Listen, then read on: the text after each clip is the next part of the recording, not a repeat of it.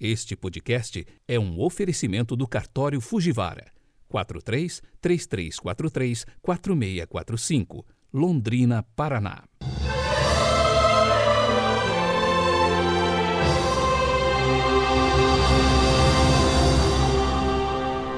Sábado, 21 de agosto de 2021. A cor litúrgica de hoje é o branco, porque celebramos a memória do Papa São Pio X e é dele o pensamento do dia. Abre aspas. Se os anjos pudessem sentir inveja, eles nos invejariam pela santa comunhão. Fecha aspas.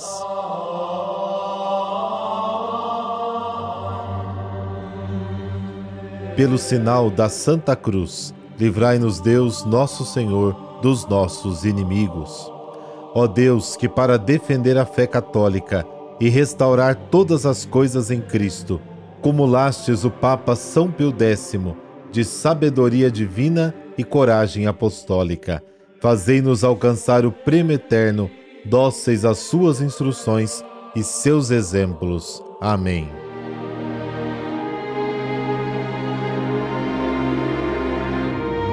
Mateus capítulo 23, versículos de 1 a 12. Naquele tempo, Jesus falou às multidões e a seus discípulos: Os mestres da lei e os fariseus têm autoridade para interpretar a lei de Moisés. Por isso, deveis fazer e observar tudo o que eles dizem, mas não imiteis suas ações. Pois eles falam e não praticam. Amarram pesados fardos e os colocam nos ombros dos outros, mas eles mesmos não estão dispostos a movê-los nem sequer com um dedo fazem todas as suas ações só para serem vistos pelos outros. Eles usam faixas largas com trechos da Escritura na testa e nos braços, e põem na roupa longas franjas. Gostam de lugar de honra nos banquetes e dos primeiros lugares nas sinagogas. Gostam de ser cumprimentados nas praças públicas e de serem chamados de mestre. Quanto a vós, nunca vos deixeis chamar de mestre pois um só é vosso Mestre e todos vós sois irmãos. Na terra, não chameis a ninguém de Pai, pois um só é o vosso Pai, aquele que está nos céus. Não deixeis que vos chamem de guias, pois um só é o vosso guia, Cristo. Pelo contrário, o maior dentre vós deve ser aquele que vos serve. Quem se exaltar será humilhado, e quem se humilhar será exaltado. Palavra da salvação Glória a vós, Senhor.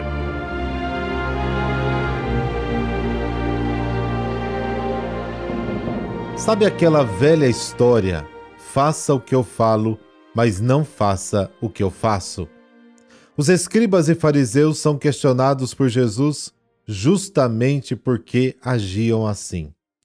Agora, tem um detalhe: cada um de nós também somos de alguma forma identificados com os escribas e fariseus. É só colocar o meu e o seu nome no lugar deles. Afinal de contas, vamos reconhecer, fazemos o mesmo. Então, esta chamada de atenção é também para cada um de nós.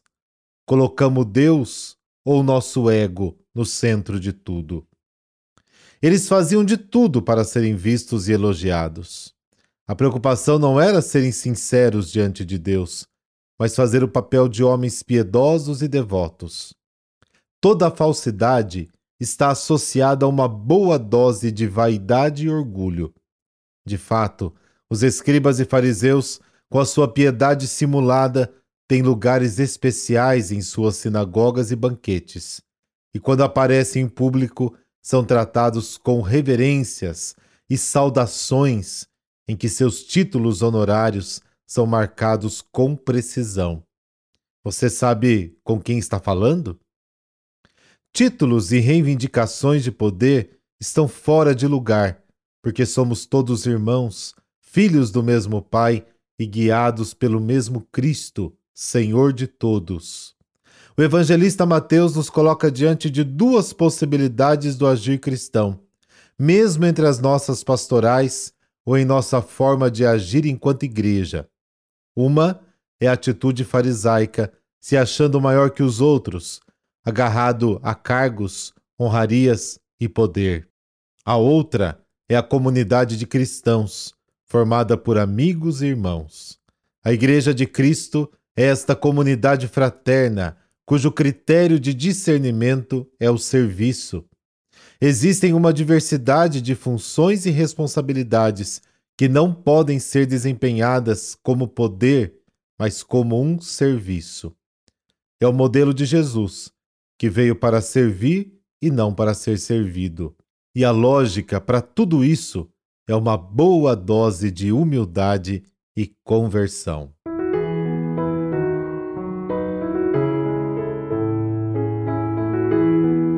São Pio X. Seu nome de batismo era José Melchior Sarto, oriundo de família humilde e numerosa. Nasceu numa pequena aldeia italiana no dia 2 de junho de 1835.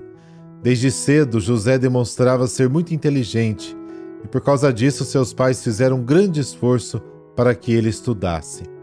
Todos os dias, durante quatro anos, o menino caminhava com os pés descalços por quilômetros a fio tendo no bolso apenas um pedaço de pão para o almoço. Desde cedo, manifestou sua vontade de ser padre. Mesmo com a morte do pai, o menino entrou no seminário e, aos 23 anos, recebeu a ordenação sacerdotal. Teve uma rápida ascensão dentro da igreja. Primeiro foi vice-vigário em uma pequena aldeia, depois vigário de uma importante paróquia, cônego, cardeal de Veneza e após a morte do grande Papa Leão XIII, ele foi eleito seu sucessor com o nome de Papa Pio X em 1903. No Vaticano, José Sarto continuou sua vida no rigor da simplicidade, modéstia e pobreza. Surpreendeu o mundo católico quando adotou como lema de seu pontificado restaurar as coisas em Cristo. Realizou algumas renovações dentro da igreja criando bibliotecas eclesiásticas e reformas nos seminários. Sua intensa devoção à Eucaristia permitiu que os fiéis pudessem receber a comunhão diária e que a primeira comunhão fosse ministrada às crianças a partir dos sete anos de idade. Instituiu o ensino do catecismo em todas as paróquias e para todas as idades, como caminho para recuperar a fé.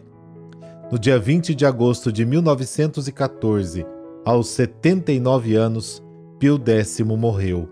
O povo de imediato passou a venerá-lo como um santo, mas só em 1954 ele foi oficialmente canonizado.